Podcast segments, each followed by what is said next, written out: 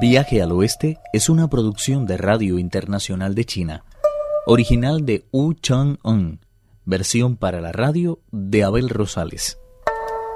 Primera parte. El monje Tripitaka ha logrado dominar a Wukong con el conjuro que le enseñó la Bodhisattva. El rey de los monos estaba interesado en conocer al autor del conjuro y preguntó a su maestro, quien contestó. Me lo enseñó una anciana. No necesita decirme más.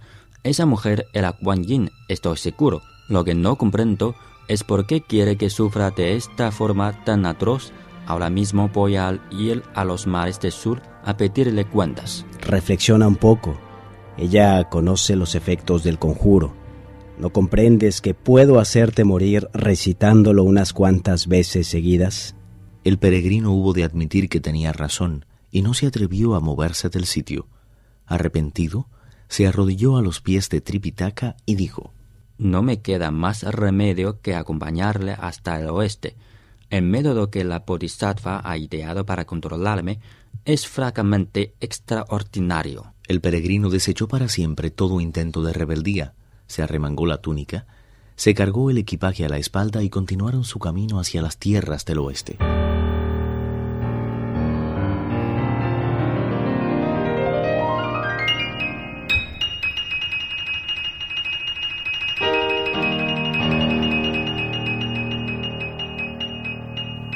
Durante varios días, el peregrino y el monje caminaron bajo un cielo helado propio de mediados de invierno. Soplaba sin cesar un viento gélido, viéndose por doquier las agujas de los pedazos de hielo más o menos puntiagudos. Siguiendo un tortuoso sendero trazado entre precipicios y desfiladeros, fueron escalando una tras otra las altísimas cumbres de una cordillera. Tripitaka, que iba montado a caballo, pareció oír de pronto el lejano sonido de un torrente. Se volvió hacia el peregrino y le preguntó, ¿De dónde procede ese ruido, Ukun? Si mal no recuerdo, este lugar se llama la montaña de la serpiente enroscada. En ella se encuentra el torrente de Águila afligida y me figuro que es de sus aguas el murmullo que estamos oyendo. No había acabado de decirlo cuando llegaron a la orilla de una corriente de agua. Tripitaka detuvo el caballo y se puso a disfrutar de la espléndida belleza de la torrentera. Las aguas que por ella fluían parecían surgir de las nubes. El monje y el mono estaban mirando atentamente a las aguas cuando de pronto surgió de ellas un dragón que se lanzó como una flecha contra Tripitaka. Afortunadamente el peregrino actuó con rapidez y tirando al suelo el equipaje, se abalanzó sobre su maestro y le arrastró pendiente arriba. El dragón no pudo alcanzarlos, pero se tragó el caballo, arneses incluidos, y regresó tranquilamente a las aguas. El peregrino dejó al monje en un lugar seguro y volvió en busca del caballo y del equipaje. Los paquetes yacían desperdigados por el suelo, pero no había ni rastro del animal. No te pongas tan furioso, gran sabio, y deja de gritar de esa forma al hermano del emperador de los Han. Somos un grupo de dioses enviados por la Bodhisattva Kuan Yin para protegerlos en el empeño de ir en busca de las escrituras. Al oírlo, el monje se echó rostro en tierra, mientras el peregrino preguntaba sin moverse del sitio. ¿Le importaría decirnos sus nombres para que sepamos a qué atenernos? Nosotros somos los seis dioses de la luz y los seis dioses de las tinieblas, los guardianes de los cinco puntos cardinales, los cuatro centinelas, y los dieciocho protectores de los monasterios. Nos vamos turnando para que no sufran ningún mal. ¿A quién le toca hoy? A los dioses de la luz y de las tinieblas. Después se les corresponderá a los centinelas y a los protectores. Los guardianes de los cinco puntos cardinales están siempre de servicio, excepción hecha del guardián de la cabeza de oro. En ese caso, que se queden protegiendo a mi maestro los seis dioses de las tinieblas, el centinela del día y los guardianes. Los demás pueden retirarse. Yo, por mi parte, voy a buscar a ese maldito dragón y a pedirle que nos devuelva el caballo. Los dioses aceptaron la sugerencia y Tripitaka pareció tranquilizarse por fin. Se sentó sobre una roca y suplicó al peregrino que tuviera cuidado. No se preocupe, replicó el rey de los monos y arremangándose la túnica de seda y la piel de tigre, se dirigió hacia la torrentera con la barra de hierro en las manos.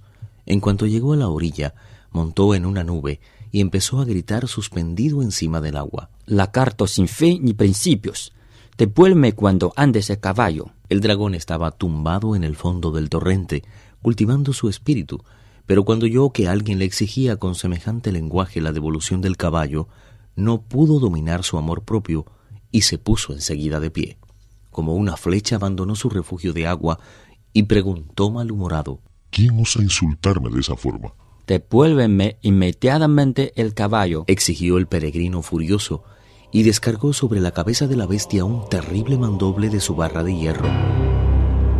El dragón se hizo a un lado y replicó con un golpe no menos feroz de sus garras y mandíbulas.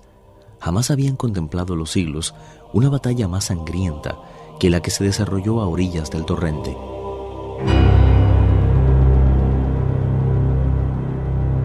Atacando y reculando midieron una y otra vez sus armas, hasta que finalmente el dragón se rindió al cansancio y no pudo seguir luchando. Comprendiendo que no tenía nada que hacer, se dio media vuelta y se lanzó como una flecha al agua, refugiándose en el fondo del torrente. De nada sirvieron los insultos del rey de los monos. El dragón estaba decidido a no volver a salir e hizo como si estuviera sordo. Al peregrino no le quedó pues más remedio que regresar al lado de Tripitaka diciendo He hecho lo que he podido, maestro. A fuerza de insultos, arranqué a ese monstruo de su escondite, pero después de luchar conmigo durante mucho tiempo, huyó despavorido, refugiándose en el torrente. Dudo que vuelva a salir, porque sabe que si lo hace, hallará una muerte cierta. Cuando mataste al tigre, dijiste que eras capaz de domar a los dragones y a las bestias. ¿Por qué te está costando tanto dominar a este? El mono no estaba acostumbrado a que se dudara de sus poderes y poniéndose de pie, exclamó ofendido. Ahora mismo voy a enseñarle lo que soy capaz de hacer. De dos zancadas se llegó hasta la orilla del torrente y haciendo uso de magia para trastornar los ríos y los mares, transformó las límpidas aguas del torrente del águila afligida en la turbia corriente del río amarillo durante la marea alta. Eso incomodó tanto al dragón que no podía ni sentarse ni tumbarse en el cieno del fondo. Descorazonado, suspiró. ¿Cuánta verdad encierra eso de que, aunque la buena fortuna jamás se repite, las desgracias nunca vienen solas? Hace apenas un año que me refugié aquí, escapando de la ejecución decretada contra mí por el cielo, y ahora me veo obligado a hacer frente a un maldito monstruo que lo único que busca es mi ruina.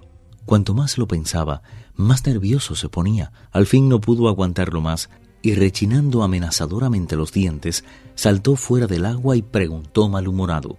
¿Qué clase de monstruo eres tú y de dónde procedes para que estés empeñado en buscarme sin más la ruina? Eso a ti no te importa. Yo lo único que deseo es que me devuelvas el caballo. Si lo haces, juro que te perdonaré la vida. Eso es imposible. Me lo he tragado y está ya en mi estómago. ¿Cómo voy a devolvértelo? Aunque quisiera, no podría hacerlo. Si no me devuelves el caballo, tendrás que vértelas con esta barra de hierro. Me figuro que serás capaz de encontrar una solución, ya que es tu vida la que está en juego. De nuevo volvieron a medir sus armas, pero a los pocos asaltos, el dragón no pudo aguantar el ataque. Sacudió el cuerpo y al instante se convirtió en una pequeña culebra de agua que se perdió entre la vegetación de la orilla. Decidieron entonces pedir ayuda a la Bodhisattva Kuan Yin. Mientras esperaban, el peregrino pidió entonces al dios de la montaña y al espíritu local que protegieran a su maestro, mientras el centinela del día buscaba algo de comida vegetariana y él vigilaba la orilla del torrente. Al conocer la noticia, la Bodhisattva descendió de su estrado de loto y salió de la gruta. Montó después en la misma nube que el guardián y cruzó con él los mares del sur. De tan extraordinaria hazaña nos ha quedado un poema que dice: La ticarra de oro cayó en la rueda de la transmigración, pero Xuanzang inventó con creces sus pasados errores. Al pasar por el torrente de la águila afligida, el hijo de un dragón le cerró el paso. Sin embargo, la bestia se convirtió en caballo y halló el perdón de sus pasadas culpas. Viaje al Oeste, uno de los cuatro grandes clásicos de la literatura china. Versión para la radio, Abel Rosales. Actuaron en este capítulo Juan Carlos Zamora, Guillermo Lee y Enrique Xiao.